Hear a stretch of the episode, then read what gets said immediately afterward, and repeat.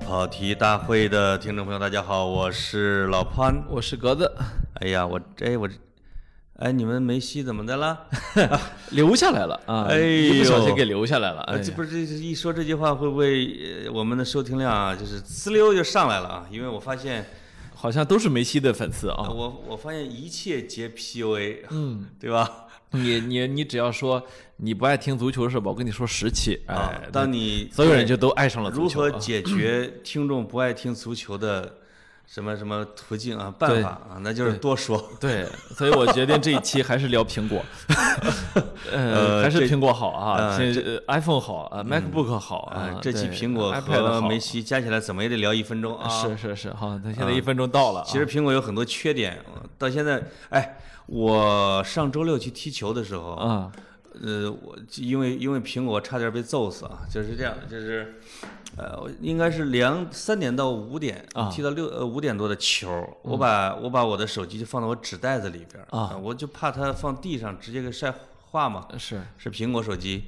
我放袋子之后，因为我本来是满格，这我能确定，因为我开车是充电的。结果我踢完半场，我回来之后，我发现手机关机了。啊这个再往，我以为怎么就关机了呢？再打打不开，哦一一点儿电都没有了。是就是我应该我知道应该是在九月的呃足球场上啊、没有直射的时候啊，苹果被晒晒没电了哦啊，是这个是会有这样的现象吗？呃不知道。啊，就是真不知道、呃，不知道，就你是这种天天夸苹果的，你竟然不知道它呃的这种、啊为什么不知道呢？就是几年前的时候，我对苹呃，我那一代苹果是 iPhone 六，啊？它每到了冬天啊，你就不敢出门儿，有有可能你拿着手机啊，但是你就看那电量往下啊你还摔，记得咱嗯们在内蒙古吗？对有有一有一个哥们儿端着一板子手机往外放，啊、就先看哪个先先冻没电啊，，对，那个是在海拉尔什么零之类下的四十零下四十度啊，没有二三十度、哦，嗯，两分钟之内，苹果先退出了战斗，一点电没了。他拿的那一代苹果电池有很大的问题，我我也用过那代苹果，是吧啊，非常恶心。然后这个就是上一期播出之后啊，其实我我我大家的留言我都看了啊。哦，就是我我呢，现在应该是成了听众里面著名的这个井底之蛙啊。作为一个，为什么呢因为这个我眼里只有苹果嘛，我就是啊好多人还是说，听完你说的，我我认为你就是一个井底之蛙，你就应该出来看看世界其实我啊们有第二期的，啊，就是叫安卓热爱安卓的一万个理由啊，。没错。结果被这个听众一骂呢，这格子第二期不录了。不 录了，罢工了哎啊我第三期我热爱 Windows 的一千万个理由，我也不录了、啊，哦也不录了啊！本来都这是真的，这本来是想这么说的。啊哎呀，本来都好好的，你这非得把我骂我轻们松进一下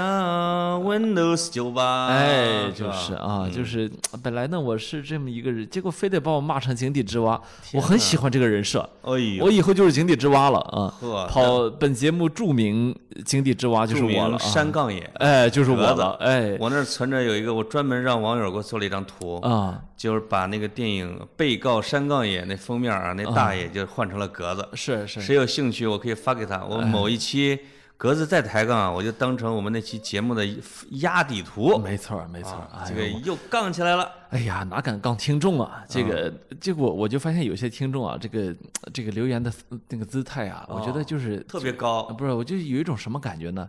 谁给你惯出来这臭毛病， 你知道吗？就是就是以前的时候，我看郭德纲说啊，说这个，哎，观众都是我们衣食父母啊，您您好，我们就好，是吧？对您怎么着？我我我觉得现在好多听众啊，有点被他们给惯坏了，就是这些，就是这个人家真拿他们赚钱的这部分这个嗯行当啊，把他们给惯出了一种上帝感。哎实际实际上呢，就是就是在我这儿呢，您爱是个啥是个啥，我 就发是，现，我发现格子在跑题大会的最高理想啊，是改变互联网生态 哎，没错儿，改变互联网评论的生 态，就 是还我记得以前的时候还还有还有人嗯说文这，明看比赛，哎，还有理人智说对输赢。说这个说说这个，嗯、呃，你们做 show business，但是还一天到晚这样，我也、啊我也我也是对你没没招了，我心里想说谁给你做 show business 了？哎我这首先就不是个 business，我告诉大家一个办法，哎就是你不要在我们周三的节目下面来留言留言骂格子，没错儿，有你要本在事跑格子书 架去。哎不，那个是也是免费的，你应该在周五我们的收费节目里边骂格子。而且有你是本他的顾客，看他敢不敢再删有本事听了半小时之后再骂，啊？对哎对是对对吧对，是 的。他们都不知道。我嗯一到就、我一到收费节目里边，哎呦那个对听众那个好啊，哎呦呦那个巴结听众啊，哎呦哎呦呦哎呦呦呦呦，郭德纲是不如我，我跟你哇塞，这个格子呢？但是格子现在也受了一下教育，说是，因为作为格子的偶像梅西呢，发现不跟俱乐部抬杠了。哎，哎，如果是格子在巴萨，这官司肯定要打起来了。呃我宁老子宁肯一年不踢球，我肯定不打，我我我肯定就就一啊你也年你我就不出去是吧？我肯定就在那个看一年球， 我跟你说我就在替补上替补席上看球那、啊。那一场扣你一场的钱呐，你到一年拿不着工资怎么他办？没什么好扣的，他让我上场我就真散步。啊你你看你这敢不敢让我你上？说的是啊贝尔 吧？拿着一望远镜啊，贝，尔，哎，贝贝尔他不是拿望远，他是把手做成了望 远镜。对，啊然后把口罩做成了眼罩，呃，那是 C 罗。是吗？哎哦，哦贝尔好像也是把哦这个哦，口罩是是贝把尔，口是罩贝尔蒙在眼啊上对睡着了。对对对，对哎呀这个真太好狠了，真好啊。这个狠，也就哎，你要是真是梅西，你就当成贝尔了。那但是梅西好像挺理智的宣布，在巴萨再待一年。你觉得他是第二年要走吗？我觉得梅西啊，每他这个明年走不走这个问题，现在说不定，因为呢，马上要大选，马上马上明年嗯梅三西月要份观望一下。嗯大选，对，所以这个就现在对他来说反而成了一个就是选择题，就是嗯反而今年夏天要走这件事情啊，就本来是一个必答题了啊。对，我发现梅西成熟了，就是一过三十啊，跟你一样就哎，成熟了。是我是成熟好多以了啊。前你比如瓜迪奥拉和恩里克，让他打一场替补，他能他能把他能把社交媒体也都搞成热搜第一，啊因为他他第二天不训练了。哎，他能、啊他能让人难受一个冬天因啊为！现在这个巴萨这么坑他，说实话，他竟然宣布留下一年，没错，让我有点意外，哎我有点意外。哎，其实也是他自己也解释了，嗯说他这一生都不会跟巴萨上法庭。哎呦，啊、就是巴萨给了我一切，我也给了巴萨一切。就这个看到这儿，我还是有点感动，就是是嗯吗就是这个东西啊，你知道他说的是真的。你想，嗯嗯，他虽然三十三了，可是他十三就去了巴萨，嘿，十三岁去的时候，你还什么都不懂。他把巴萨当成了祖国，嗯哎，那巴托梅乌只是一个恶领导人，没错没错，呃该下去就下去，是是是，对吧？对 homeland 的热爱是永恒的。嗯那没错啊，所以到这个地方再攻击梅西的，我我其实现在觉得有好多网友啊是不能讲理的，嗯，就你跟他讲这个理啊，你是一定会输的，哎呦，因为他没有打算跟你在同一个世界的规则里面，你跟他讲理，你就输了。嗯你就先输了，对是对的，对是，的，是的。你不能跟他讲这个啊，就是有一些人啊，你就是你比如说这个，我我觉得也也特别好玩儿，比如说。对一个节目，对一个人，这个评价，其实我有时候觉得特别有意思的。你看我今天，呃，我不是在微博上我说那个，呃，骑就是那那个美团外卖骑手那件事情啊，哎呦，外卖骑手那天，我我转发了微博，就是外卖对嗯说，就是《人物》杂志有一篇稿子呢，说美团、这个美团包括饿了么，对当然主要是因为美团现在第一大嘛，对吧？啊，嗯、这个骑这个骑手呢，他这个就是造成了一个叫系统性困境是啊的，啊。然后我呢就转了这么一个帖子，我表达这么一个观点，就嗯是说。其实这些年来，所有的公众人物里面，我唯一一个从欣赏到厌恶的，就是美团的王兴，哎呦。因为，呃，哎，我怎么觉得前前前十期以前还挺欣赏王兴的啊？呃，不，那倒没有聊啊饭否的时候啊、，就就是饭否那件事情，我是非嗯常喜欢王显，我一会儿详细说。然后，然后我说呢，但是呢，这这个他呢，一面在饭否上面装，就是作为一个知识分子存在，对嗯每天谈形而上的问题，一转身呢，作为一个资本家，冷酷狼性是吧对？这个这个这应该叫作恶不眨眼。哦我发了这么，结果你知道下面就会有人说，呃，你凭什么不骂马云？饿了么难，饿了么难道不是吗？哎，你你你能理解这背后的逻辑吗？哦这背后的逻辑就是说，你凭什么不是个完美的人哎呦，可啊不嘛，？啊，就你你凭什么在说一句话的时候，在这个世界上嗯就不能做到无嗯无无错可挑，是吧没？事儿，鸽啊子，就是我觉得以你这样这的样智商和判断力啊，嗯，跟那样的评论，你就你就无视，你啊不只能无视。我有事，哎呦，像这样太的我浪费，啊像这样的我我嗯浪费时间呀。没有，我都会送他七天不能评论别人的微博。 哦，我会删除并拉黑他，我不需要跟他讨论问题，对啊，对我不需要跟他辩论，是啊的，是的啊。啊，就是你知道有一些网友啊，那那有的有的，我觉得聊网友不如聊骑手啊，我们聊聊骑手啊，我就说，我哦就对多我们多不能每期聊网友，呃我就多说我们一句我们给网友的关注度有点高不，你知道吗？啊。我觉得这个关注度是必要的，你知哎呦道你知道为天你知道为什么吗？我带你去我们机构干预一下吧。 出来之后你就好了。你不许再打广告，你再打一次，我跟你离婚，我跟你 说，我啊跟你说啊，就是有一些网友已经跟我说了啊，说潘老师，你看你这个你你你免费植入个东西吧，格子都不让你说，哎，他自己张大嘴巴，梅西跟苹果植入多少回了，人家理过他吗？嗯，说潘老师你吧，人家还送你个划船机，对不对？ 你怎么啊你怎么又说了一遍话 上去？对？然后你要那不个要脸了？那个啊机构我还没说呢，人家给我发着工资呢。哎不啊，呃我这儿还要说一句，上一期有个网友我就提醒的好，哎，他你他你说我也得补充一句，啊你先他说。他说呢，他是一个自闭症的爸爸，哦，说呢他不喜哎，欢去我们呃机构吧。他他不喜欢听到我们调侃自闭症，那当然。哎，或者戏谑自闭症啊，他说的是戏谑，哦然后我呢就认真的给他回，我说我们呢肯定不是戏谑，嗯啊，就是就是就是，千万你千万别往这方面想，是呃，就是哪怕每次老潘一说自闭，我立刻就开始这个那这个个不叫挡戏挡谑挡自住闭他症，嗯这个不是戏谑，我是在推广，啊、就是说老潘他们这个呢是一个商业机构，是一个商业机构，而本节目也是一个商业机 构是的，所以是的这个两两个商业机构遇到一起的啊时候呢，我们其实约了啊，就是我们会找一个时间专门聊一期。一定会认真的去讲讲自闭症这回事儿啊。对对对但是呢，就不肯定生活中你的是人生不可能只有自闭症嘛，对不对？啊我哪敢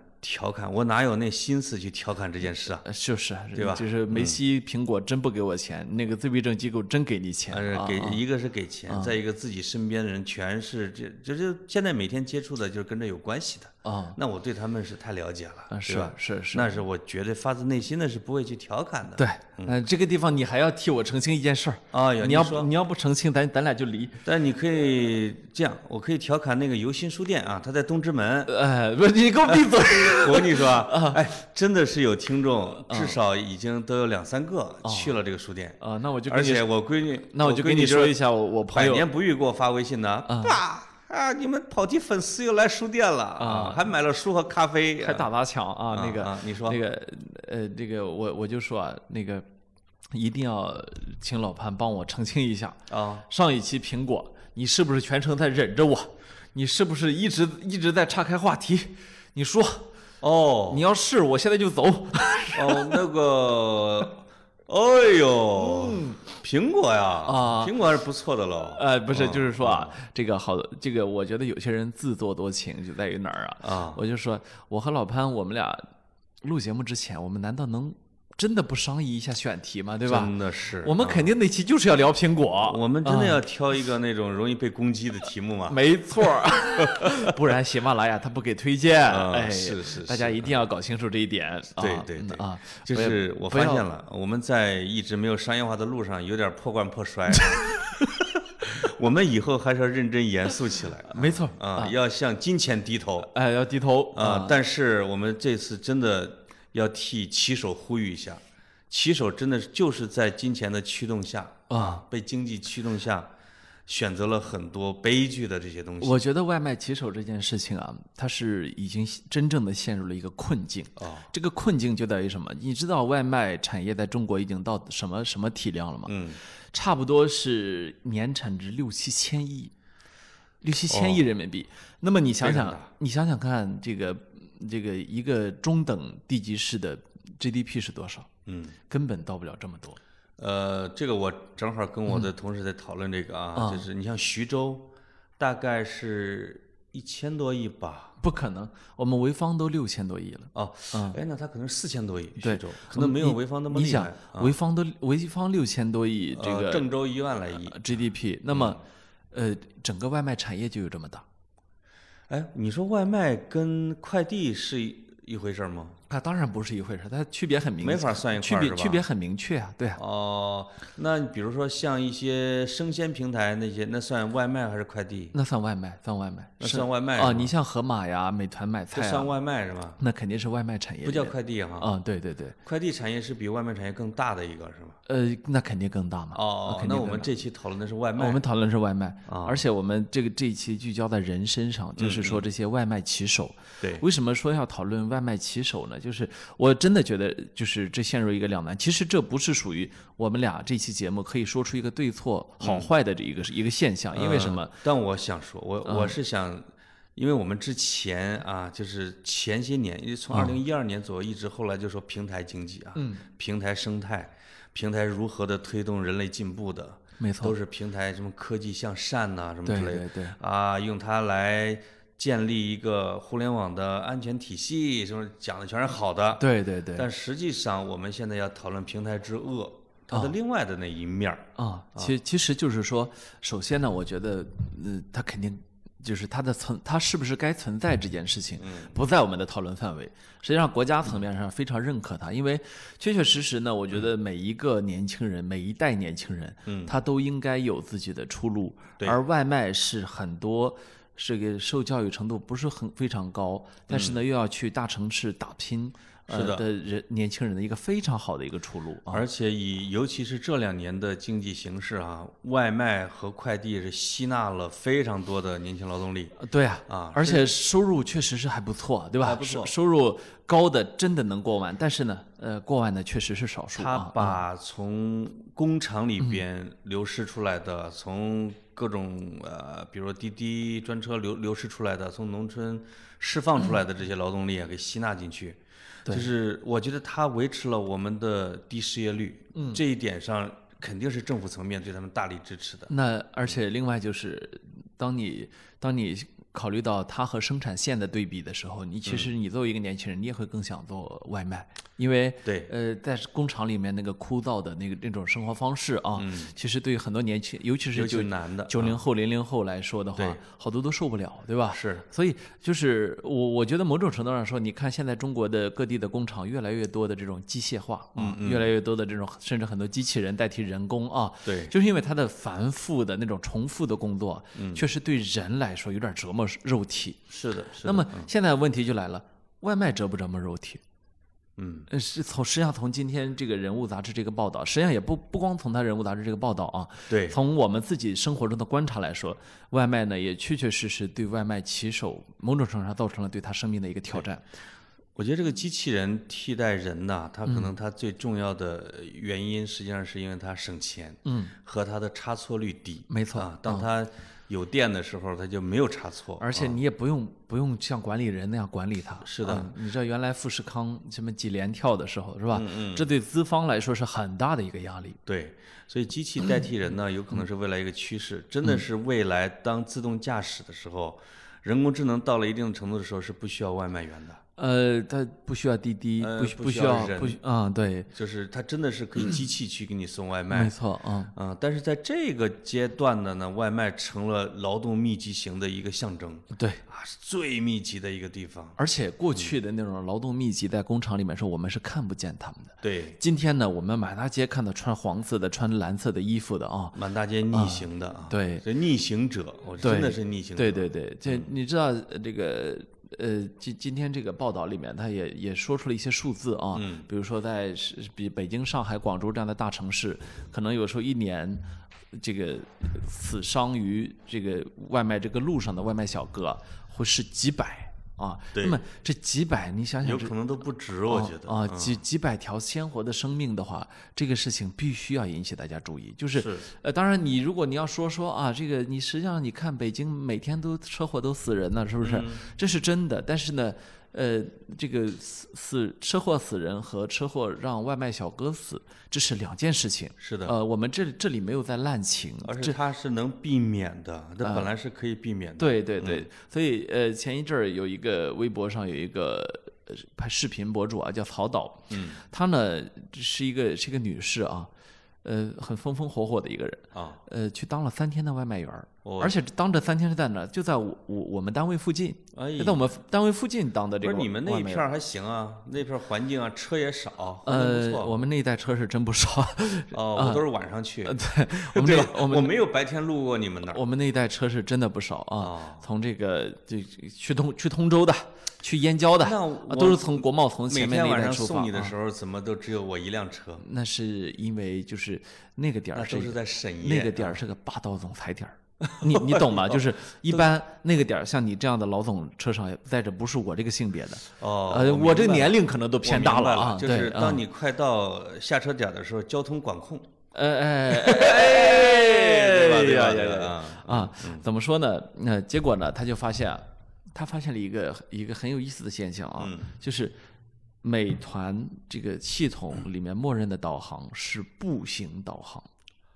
哦嗯，所以你理解吗？它为什么会有大量的逆行啊？对，导航直接指挥它逆行的，实际上对骑行来那说。这个是主动作恶的一个东西。对骑行来说是分左右的，啊对但步行导航是不分左右的，哦，因为它其实有自行车的导航吧？呃，我对记得有骑行导但航是吧？但是美团它不它它不是用高德，嗯它是用内置的自己的导航系统，哎，它直接教你逆行逆行。啊。那么为什么教你逆行呢？你看今天这个报道里面又说了一遍，嗯就是说他们实际上用 AI 算法算这个距离的时候，算的是直线儿。哦，我从这儿到那儿五公里哦，实际上你要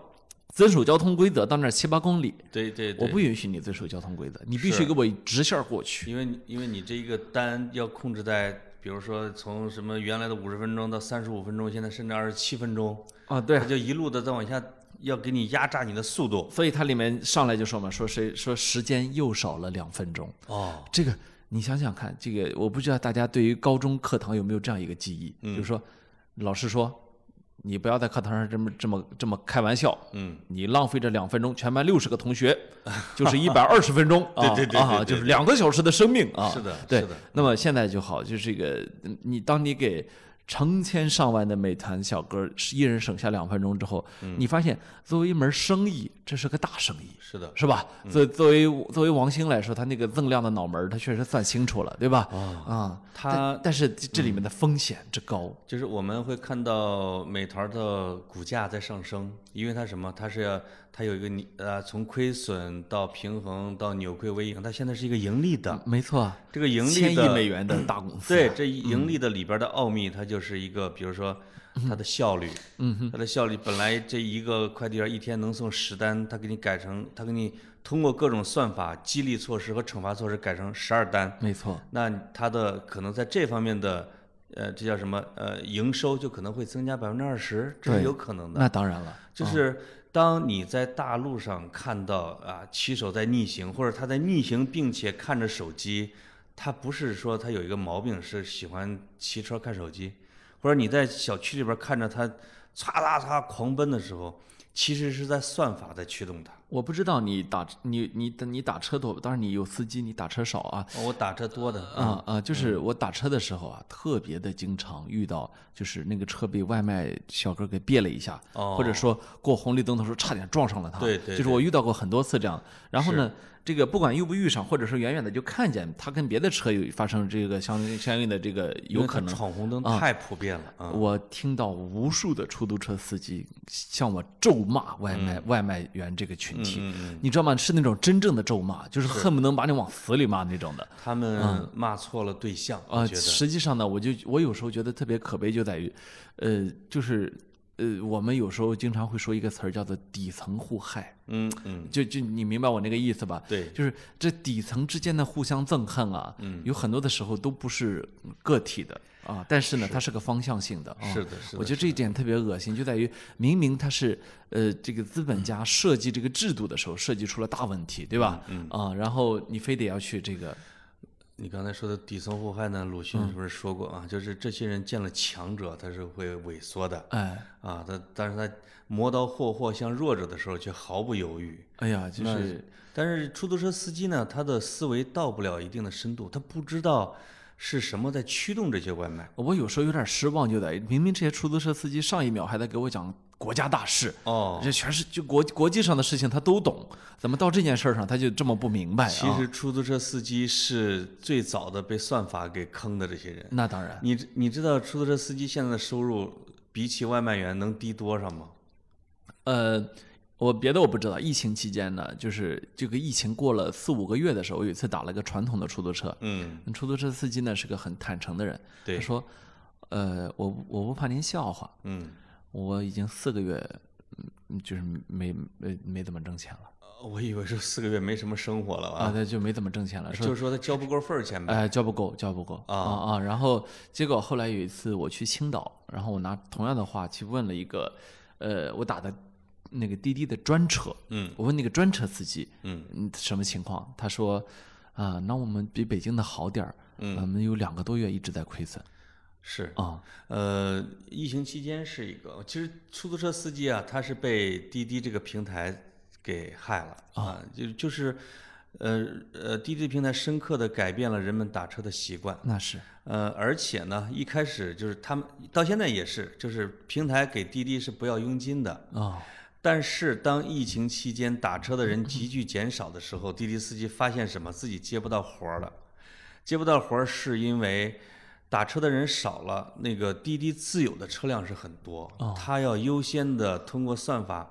推送自己的车去接活儿。啊，就是这呃，滴滴反正也顾不上面子了啊，嗯也顾不上交通部或者什么去抗议了，反正都吃不饱啊。那我先紧着我的亲儿子的吃，是你出租车司机我没有佣金可收，我给你义务的嘛，那你就往后排。啊是真的，这周边都没有我的车了，我再给你排活儿。嗯哼，所以出租车司机应该比外卖员还惨，因为他的收入低，他现在连六七千块钱都很难保证在北京那是。啊。啊，其其实，呃，因为我我我我常年是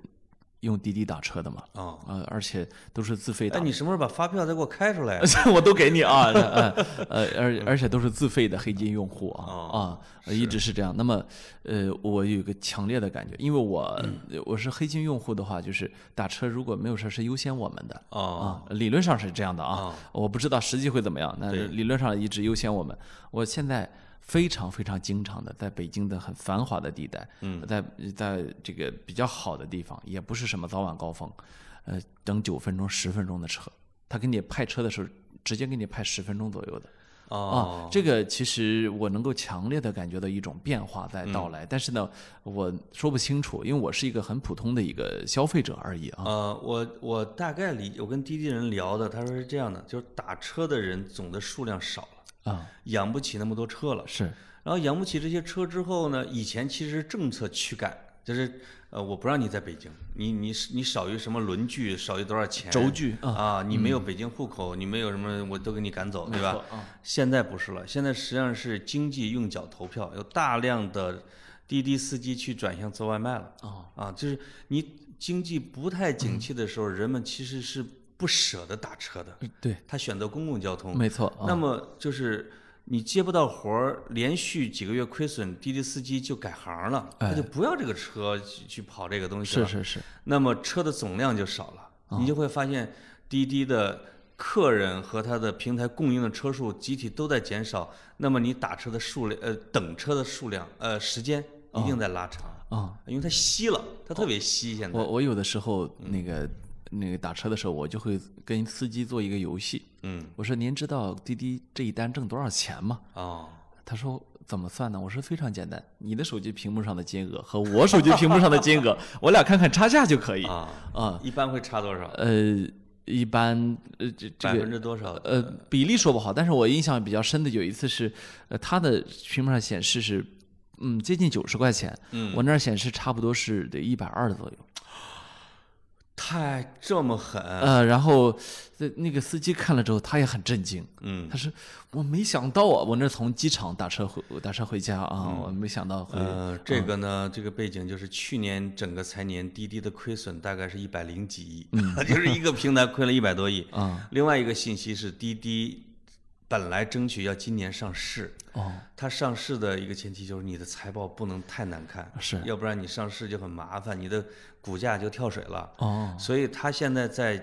减员增效。嗯这个减员呢，就是降低成本；嗯，增效呢是提高自己的提成。哦，啊，他把他肯，你看这这一下就把出租车给排掉了，因为出租车上他挣不到钱，是，他要挣这个可能是百分之二十以上或者百分之三十的利润，嗯，这个来支撑让他有可能减亏或者是扭亏为盈。虽然这非常难啊，这非常难，但是这个就决定了你看到的数量的差距。是，呃，就这游戏有时候跟司机做做挺好玩的啊啊啊！呃但但是我要说回来一点，你刚、你们这些资本家呀，我有时候想想啊，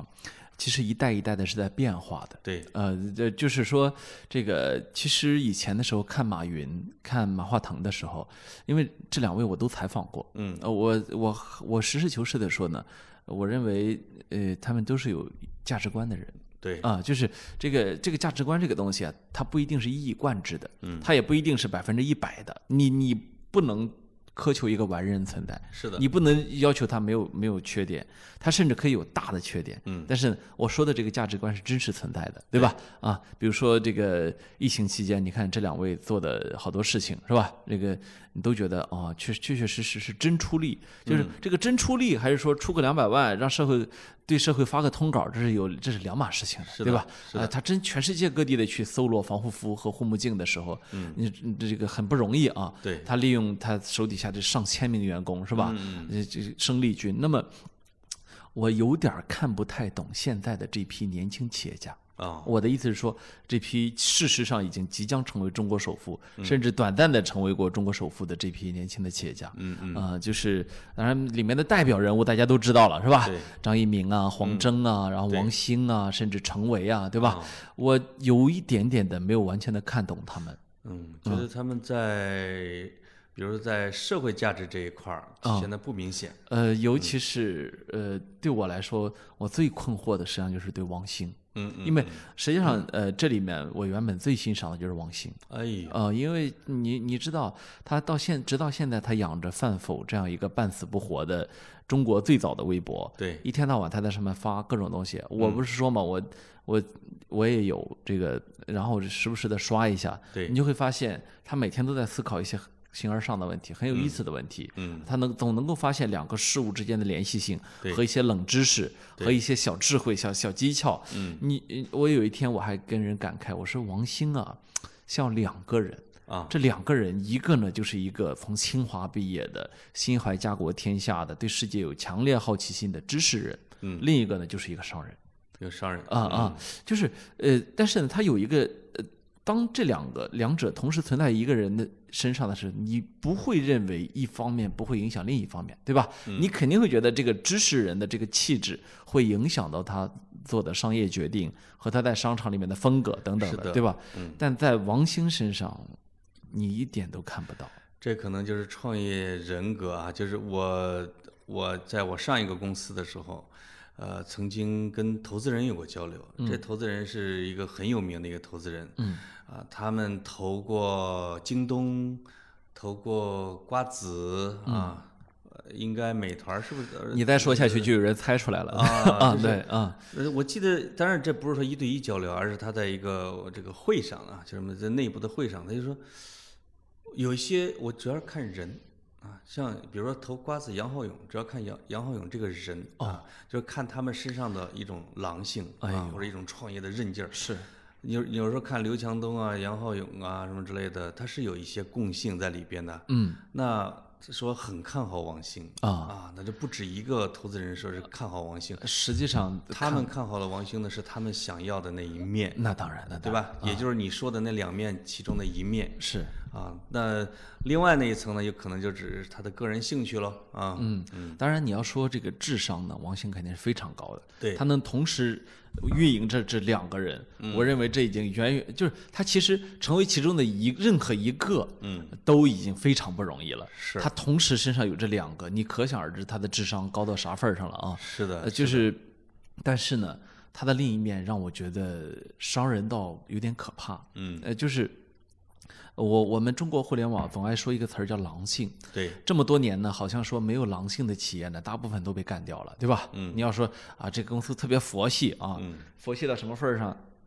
一般就是佛系岛被干掉，是吧？对就就是很难很难存在下来。呃，有很多啊，比如说大众点评跟美团儿，哎当时大战的时候，是是是，大众点评的那个创业团队被认为是一个文艺调性的哎啊，有一种理想主义的是啊，在投资人的硬性撮合下，大众点评就被干掉了。是是啊，就是这这种经常两个老一跟老二干的时候啊啊，就是下的赌注最大的啊，就是恨不得要砍自己手也不离开赌台的，是。哎，最后就熬熬过来了。呃，问题在于王兴进入的每一个领域，他都这么干 的啊，就是说，对但他的早期的创业失败呢，这个饭否和人和人人网，就当时叫校内网啊，嗯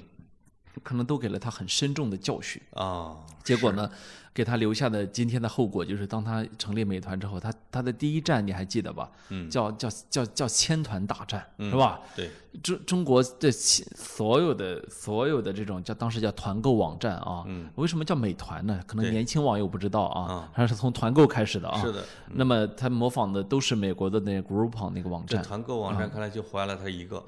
呃，它能够在千团大战中活下来，我认为那那就是给他第一次启发，就是当一头狼真的很爽。是吧？当一头狼真的可以咬死其他的啊啊！那么呃到到今天，你看美团，但凡进入一个领域，它有著名的所谓的地推团队，是吧？是。他当他的地推团队要动手的时候，基本上你会让我想起来什么？你知道以前的时候啊，其实商业很多时候在模式上，呃，就就是在这种呃具体的模式上，从来不会有创新，对因为人类已经把商业探索差不多了。嗯嗯，呃就是他的地推团队就会让我想起来十年前的时候，我们那时候采访，有一条街说这个燕京啤酒和青岛啤酒，啊，这个你你到那你到当时你在北京好多地方，你到一条街上，你说我要青岛啤酒，嗯，没有，对，没有，为什么没有？因为哪家店敢在这条街上卖青岛啤酒，会直接被砸。是的，会被砸啊。然后这个呃，他们还会传很多啊，燕京啤酒的团队带了几十个人和青岛啤，就是都是这种故事啊。啊，因为我在啤酒厂实习过啊，嗯确实听到很多是就是叫大排档之战，哎，真的是会发生几十人对几十人械的斗械啊斗啊群殴械斗的，没啊错啊，呃，格子呢，刚才说王兴，跟我刚才说滴滴，呃，其实都是在说骑手，哎骑手的前因后果，对吧？没错，啊嗯就是骑手为什么会超速，为什么会逆行，为什么看手机，为什么会死亡对，啊？这个根子其实在平台这儿没错，啊，就是说王兴其实也是在说平台，因为他在驱动一个平台，是在做很多事情。他是大 boss 嘛？对，这我们经常会说大数据啊、AI 啊、算法，哎，其实就是这种大数据和算法在不断的给这些骑手上紧法条是啊，就是你你看来你这个三十五分钟送一单是可以的啊，就是这样的话我可以保持够本儿。哎那么我再想一下办法，给你压到了三十二分钟，我可以一单我赚一毛钱。我现在哎，你你看我你你其实有一些优秀员工啊，也是可以做到二十七分钟来一单的。嗯哼。那么这样的话，你算一下整体上，我美团就整体就扭亏为盈了。嗯。而且我比我的竞争对手早送三分钟，对，我那个在家里边儿嗷嗷等着吃饭的那个人呢，他就可能就选我的平台是是是，啊。在这种的情况下，其实这些小螺丝钉们啊，或者小陀螺们在街上是被无形的算法和激励惩罚措施是一步一步给算计到车轮底下的没错啊。所以实实际上这里面就有一个，就是你刚才提的那个词啊，嗯就平台。啊，实际上还有它，它扩大一下，叫做平台工作。嗯就一九年的时候呢，有一个电影叫《对不起，我们错过了你》。哦啊，这个片儿讲的是呢，一个英国送快递的一个司机，他也是受雇于平台啊，一天工作十四个小时。后来呢，他出了意外，嗯但是呢，你知道公司在他出意外之后，让他赔偿这个意外造成的损失，哦，为什么呢？因为他不是公司的员工。所以他自己的身体的损伤呢，这个公司也不管，但是呢，他还要去管公司的这个车这个车辆这个物件儿的损失，对所以，然后你还可以想呢，就是这个这个 Uber 啊，这他的司机也都是这样的，就是说，实际上呢，这个它既是一个中国社会的问题，它也不完全是中国社会的问题，它对实际上是人类发展到现在，在这个平台经济发展到今天的时候。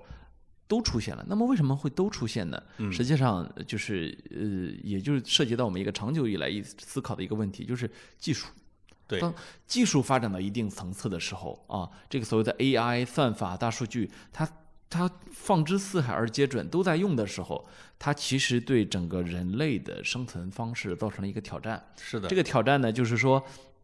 一方面呢，我们自己跟机器之间呢，有点啥啥说不清楚了，对嗯吧？机器既在取代我们，又没有完全取代我们。就是你刚才说这些工作以后肯定都会被机器取代，但现在没有被机器取代，现在啊呃，但有是一算法已经到了没啊啊那一部分没有被取代的呢，可能是王兴他们的大脑，啊。未来有可能是一个中枢是不需要人脑的，呃，实际上王兴它他比他们的大脑比人类的大脑要更先进的多。王兴他们一直在炫耀的，就是说我们这套东西啊是用算法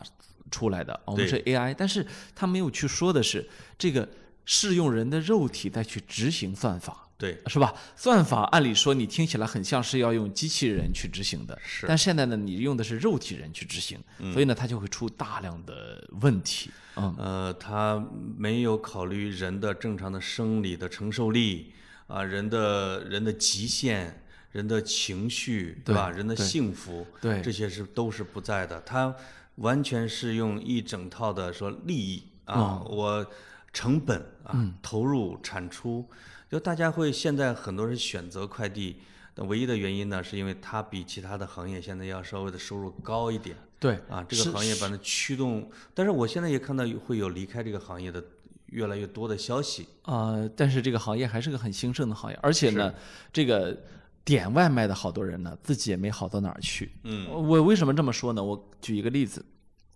呃，这个钉钉这个软件，嗯它呢有一，它呢这是一个强，其实上是一个强迫性的软件，嗯它要求你打卡，要求你的，要求你露脸，要求你只要点开了一条信息，你就显示已读啊，是吧？它实际上我跟你说，这个已读很很害我的，啊因为我不爱看这个邮件和一些东西。啊，我，但是我又要求我的部门的人啊，要给我全都来周报。哦呦，结果有一天，他们突然开会的时候问我潘老师，我们写的周报你好像没看呢。我说我都看了。 要说潘老师，你那你要点成已读哦。 哎呦，尴尬的啊。啊，就是说反向监视啊，啊对就是说，呃，你就看啊，就是像钉钉这样的软件，它其实也是一种这种所谓的对人的压榨，嗯而且呢是用了现代的新的技术对人的压榨，是吧？是的过去你可能这个你躲躲藏藏啊，摸摸鱼浑浑水是吧？可以嗯过去的事儿、过不去了。那么好，从这个资本的角度来说，他为什么会愿意用这个软件？因为确确实实它会让你更加的像一个螺丝钉，就是的对他来说，你会变成一个更好的螺丝钉。它会更有效率，是吧？它会更有掌控力。呃，举个例子，就是这两天我家里边有一个老人，嗯，要学习智能手机软件儿。啊他哎说为什么学呢？这个当然，这个其他的微信啊之类的那些都不说了。他说现在有一个很重要的是老家啊，就是我们河南啊，这个在运行一个叫是类似于社会保障的一个 APP。哎呦，这个 APP 要求退休的这些老年人每年要上自己的 APP 去用，而且要进行人脸识别，以证明他还活着，哎呦呦呦，要不然就不给发社保。哦，啊、以他为的是防止老人去世，冒孩子领有人在冒领。啊，但是你总觉得这种说法，这这种弄法很不人性、哦，总觉得哪儿总觉得哪儿有问题，对那吧嗯我？们就证明我还活着，啊，就自己要自己晃晃脸，要活，嗯眨眨眼啊，对咧咧嘴。你看我们嗯我们才给你发钱啊这种真的我有时候想想，这个社会啊，呃，社会的发展啊，跟人的预想有时候差确实差别很大。比如说，我们一般会认为，科学技术越进步，越能够替代人工，是吧？呃，啊然这后些然后这些大大家企业的公关部都是这么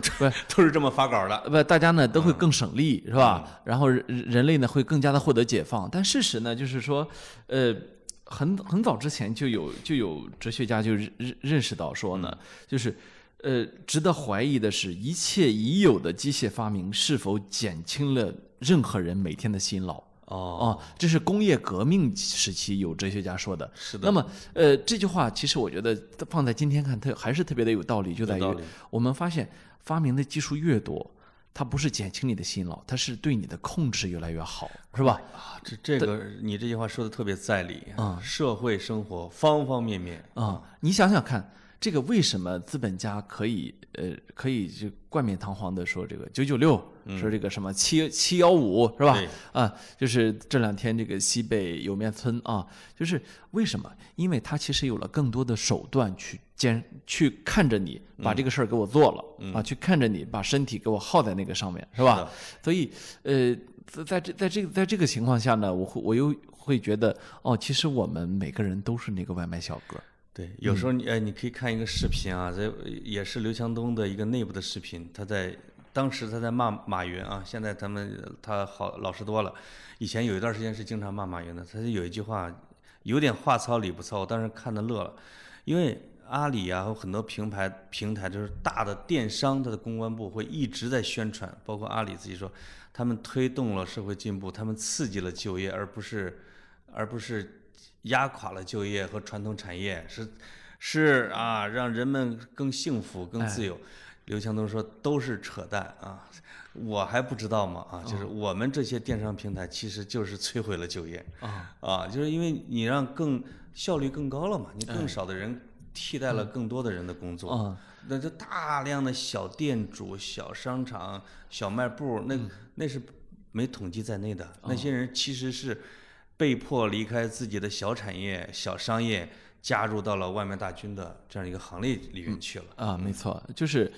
就是说呢，我们后来才发现，原来这一切技术和机器的发明啊，只不过给给了他们制造更多的生产利润的一个机会，是吧？给了他更多的生产利润，所嗯以你他会不会让发他现收手的所以你会发现这些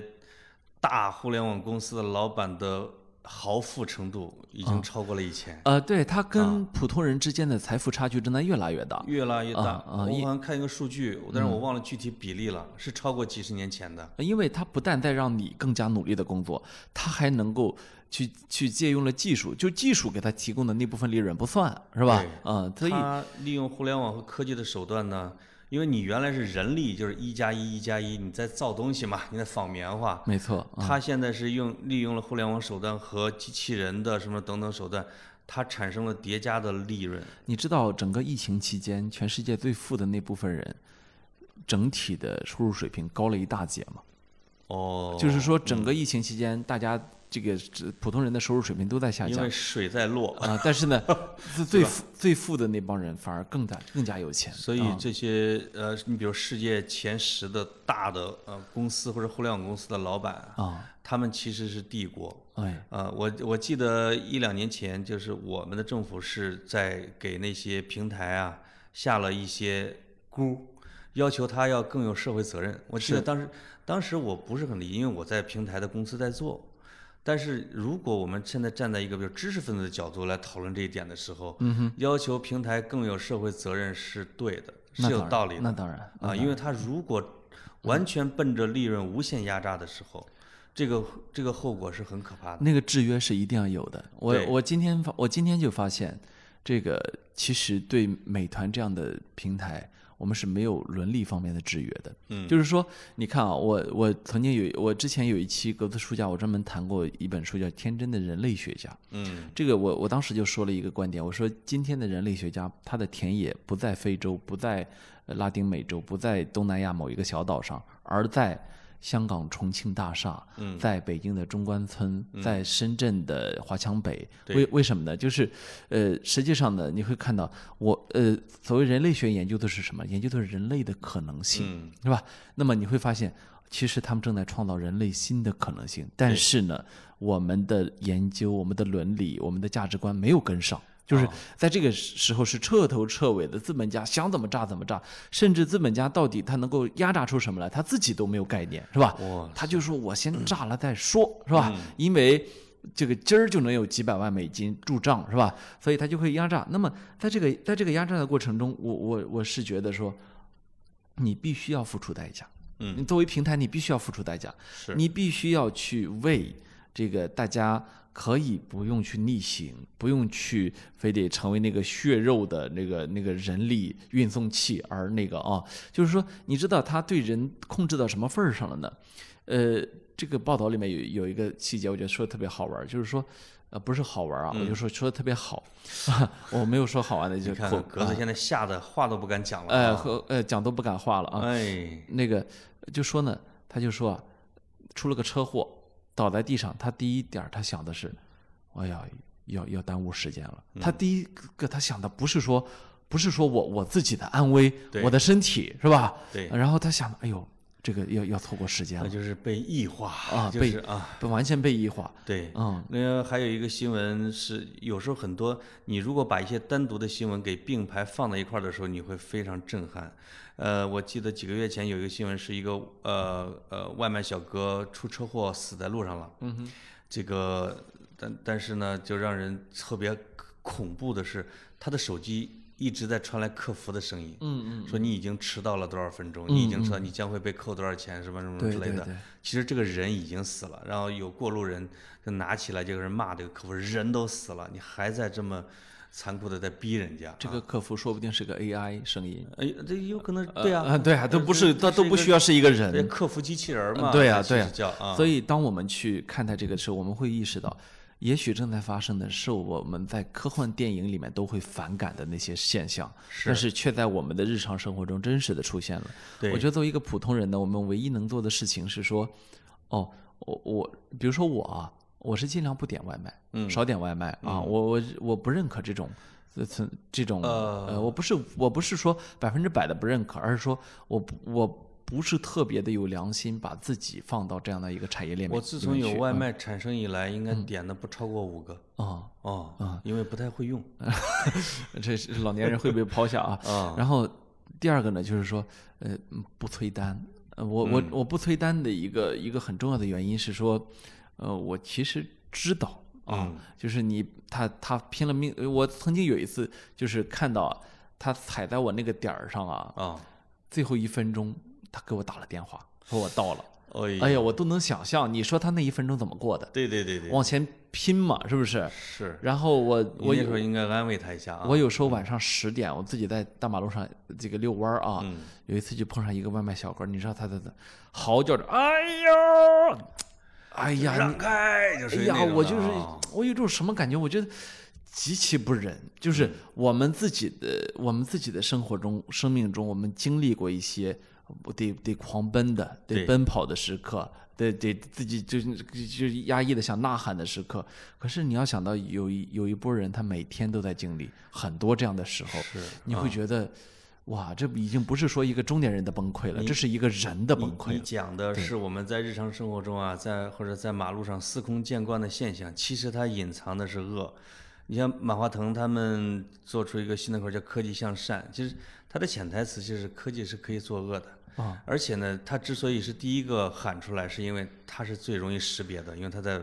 推广游戏。啊、但是像这种外卖的平台，这种 AI 算法驱动的啊，以调动人的潜能极限去挣钱的这些平台，它是比较隐藏的。但是，但是我觉得，呃，我们不断的应该有越来越多的人去看到这一点，去看到这其中隐藏的对人的这种摧残性。没错啊，那大家比如说多发声，或者说多去像格子老师这样的啊，不去催外卖员啊。但是你不催，平台会催，他会催他接下一个单。对，他不需要我催，就是说、哦我的意思是说，你就不要再给他在 AI 之外再加一个呃这个人工的真正的压力了啊。是啊另外我们应该见了他之后，好像说他就是个比你低人一等的啊，对然后就得就是我我现在还发现一个特别让我觉得受不了的事情，就是这个穿上这身外卖服啊，你等于成了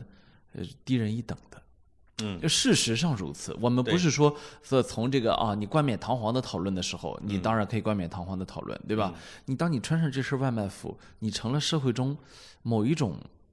说不清道不明的，哦呃，那为他人服务、为他人而存在这么一种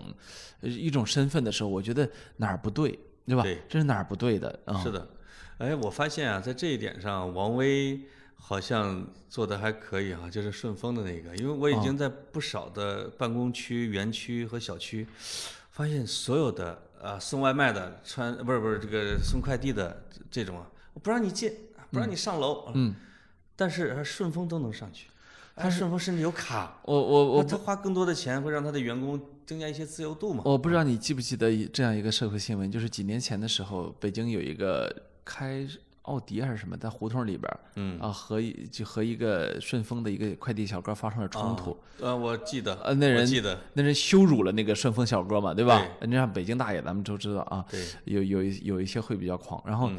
结果结果王卫啥也没说，跟他干到底。嗯，啊把那人直接逼出了极限，是吧？ 就是说你你不能欺负我的兄弟，他自己在朋友圈里边好像发了啊开战啊就就要为兄弟开战，就这么简单，对吧？嗯啊，就就是有时候这就是一个担当的问题，是吧？或嗯者说，在你的呃我当然知道，对于你的收入增加来说呢，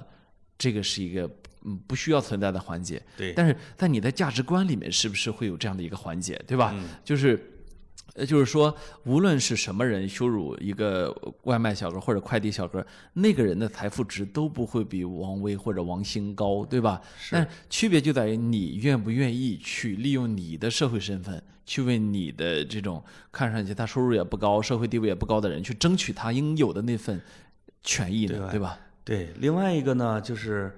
呃，我觉得顺丰有一点啊，是值得这些平台企业有时候呃稍微的惭愧一下的，是什么？就是它不是利用呃降价啊、压缩时间这种方式来赚钱的，没错，啊，我比你更短，我比你更快，我的我的比你更能吃苦。我看了，应该是这一周看了一个，说是顺丰它的利润还是什么之类的啊营收，嗯，超过了什么三通一达的总和儿什么之类的。啊是是是，哎，我就看一下他们的运营方式，会发现什么？它收收费是最高的，他贵，他给他的顺丰的这个员工的收入也是最高的。嗯，他利用了客单价的高，嗯来支撑了他的服务的好，他的成本的增加。嗯哼，但同时呢，他的这个他的工作人员，他的他的送快递的整体福利相对也比对方好。没错，这是一个办法，就是哦我用我更好的服务，呃，来更安全的到达，对吧？嗯呃收你更多的钱，有更多的利润来支撑我整个的比较健康的这样的运转，嗯而不是杀价格战。啊，你说的这个健康的运转，就让我想起另外一个，就是一个拼多多。嗯，拼多多每天它拼团的这个量之大啊，完全的是让人瞠目结舌的。嗯，那与此同时，它这个这么便宜的一个价格，一个很重要的一个基础就是外快递的价格低，是吧？哦真正的价格低，把价格杀到了底。是吧？啊，导致，呃，你知道这个，我我我我们家有一个小朋友，哎，是不是五块钱都能送啊？有时候那这一必个快必递须呢！我们家一个小朋友啊，呃，前两天跟我说啊，他用二十块钱的红包券儿，就是他在里面领各种各样的券 啊，然哦后然后嗯然后下了什么六单七单，他你你知道吗？就是我去，啊就是说你他已经让你明确的知道啊，这东西肯定就已经那是一个践踏人的劳动的价格。啊，对这他已他已经彻头彻尾的在变成了说。纯粹的，咱们以计算的角度来看，怎么嗯着能够利益最大化，对吧？是的啊，那么呃呃，当然这是另外一个话题，我们可以改天再谈，就越谈越谈越越越杂了啊。是我们回到这个外卖小哥身上去的时候呢，我觉得作为普通人，作为普通人，我们还是要对人保有对人的一个基本的。温温厚和善良的那一面，就是说你，你得知道，他也是爹生娘养的，是吧？他也很可能像你一样，是来到一个不同的城市打拼，是吧？对所以当你看到他在路上逆行的时候，当你看到他撞人的时候，当你看到他呃很多不文明行为的时候，你当然你应该反感这样的行为，但是嗯呢，呃，我觉得我们可以多想一步，就是说，呃，他也许有一些东西不是他自主的，而是他被异化的是的，啊是的，嗯。啊、哎呀，这个哎，就是是不是有听众说我们开玩笑啊？我们这期一个玩笑都没开，嗯，没，我们是一个非常严肃的在批评一个人那当然啊，我们植入了一个品牌啊，用来批判，啊对 吧？啊，这一期的植入，他可我们希望这个品牌可以给点 钱啊，是啊，但我觉得这样的声音以后啊会越来越多啊，呃因为以前都是少量的，对外卖员的这种同情呃，啊，大家大家发出我觉声得音是，慢慢地会大家发出声音是很重要的，慢慢的会平台这个超级庞然帝国，嗯，你会慢慢的认识的更清楚一点。对、啊你总不能让他觉得他还是对的吧？是的，是的，所以你你走我嗯，就就是现在播出的时候，周三你会看到，在周二的晚上的时候，美团回应说我们暂时不回应，什么意思啊？ 什么意思？为什么暂时不回应啊？啊，啊他如果可以回应，为什么不回应？对不哎对呦？哦他也花钱养了公关啊，养了团队啊，为什么不回应啊？嗯，因为他错了。嗯 那看这期节目删不删吧。 OK，好，好到这里，好拜拜。